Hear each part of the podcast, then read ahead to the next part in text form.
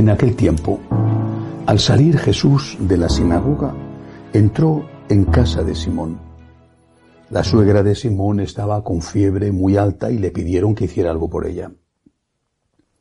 Él de pie a su lado increpó a la fiebre y se le pasó. Ella, levantándose enseguida, se puso a servirles.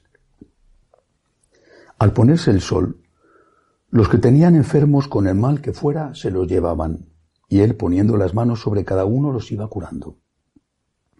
De muchos de ellos salían también demonios que gritaban, Tú eres el Hijo de Dios. Los increpaba y no les dejaba hablar porque sabían que él era el Mesías.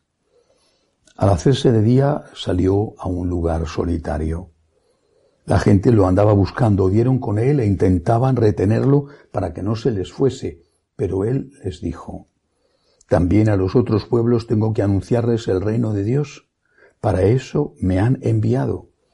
Y predicaba en las sinagogas de Judea. Palabra del Señor. Gloria a ti, Señor Jesús. Me gusta mucho este milagro del Señor. Tuvo lugar sobre una suegra a petición del yerno. Bueno, eso para algunos ya debería de ser una lección y una enseñanza. Pero no es eso lo que más me llama la atención, sino el hecho de que cuando la suegra de Simón de San Pedro, que no sabemos su nombre, cuando la suegra de San Pedro quedó curada, dice el Evangelio que inmediatamente se levantó y se puso a servirles a Jesús y a sus discípulos. Inmediatamente se puso a servir. Eso es el agradecimiento. Eso. Muchos creen que el agradecimiento es una cuestión de palabras, de educación, de buena educación, porque nos han enseñado a todos desde niños, por lo menos en mi casa me enseñaron eso, desde niños nos han enseñado que cuando alguien te daba algo, tenías que decir gracias. Y te decían, ¿qué se dice niño? Y tú repetías, gracias, gracias. A lo mejor no te gustaba lo que te estaban dando, vaya usted a saber lo que era, pero tú, por cortesía, tenías que decir gracias. Bueno, tenías que dar las gracias porque eras una persona bien educada y te estaban educando. Pero eso es solamente la corteza, la cáscara del agradecimiento. El agradecimiento es muchísimo más que la cortesía. Hace años leí que habían descubierto una tribu de esas perdidas que todavía existen en la Amazonía y que los antropólogos estaban estudiando sus costumbres y su lenguaje y habían descubierto que no tenían en su idioma la palabra gracias. Bueno, en primer momento me llamó la atención y dije, mira, no saben dar gracias. Pero que luego, estudiándolo un poco más a fondo, habían visto que ellos nunca daban las gracias porque todo favor o toda cosa buena que recibían, inmediatamente la ponían, la, la devolvían con un acontecimiento, con una obra, con algo. No daban gracias, sino que no daban gracias verbalmente, sino que daban gracias con obras. En realidad eran más sabios y mejores que muchos de los que dan gracias con la boca, incluso hasta con el corazón, pero después no hacen nada para agradecer.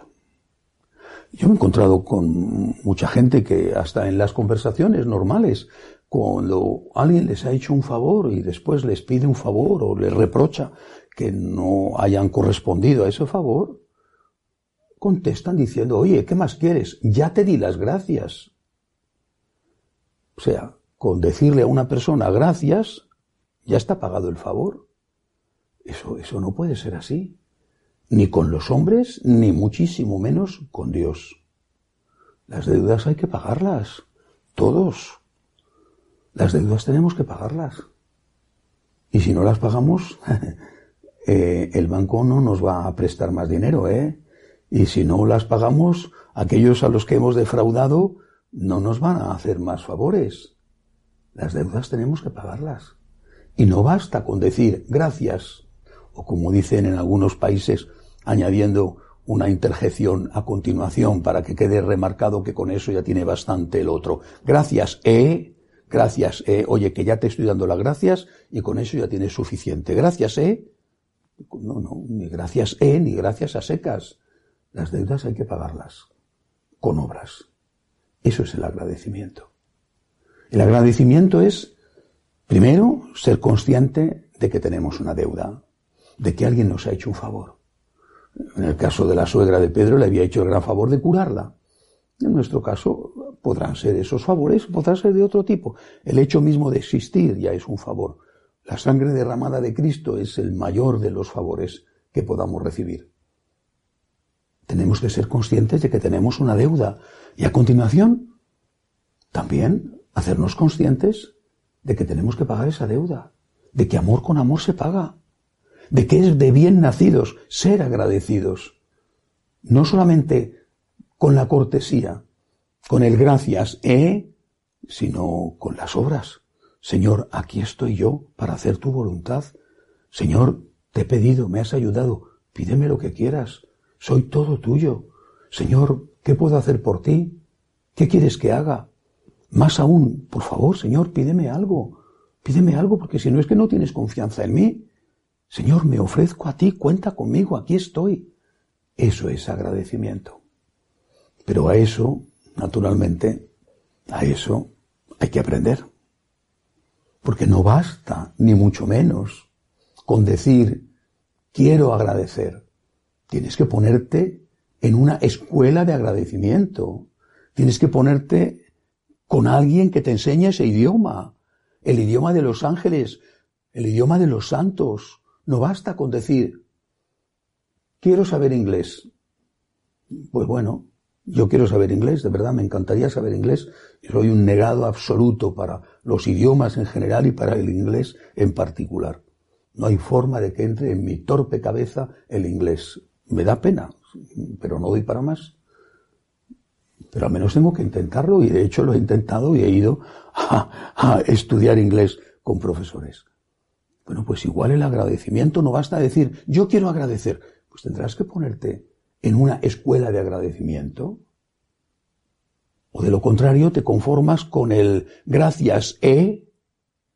Yo sí, yo soy una persona muy agradecida. ¿Y qué haces para ser agradecido? ¿Qué haces? ¿Cómo eres agradecido con Dios? ¿Le dices todos los días al Señor, aquí estoy? ¿Escucha su voz cuando te pide ayuda? Una vez más, invito a participar en las escuelas de agradecimiento.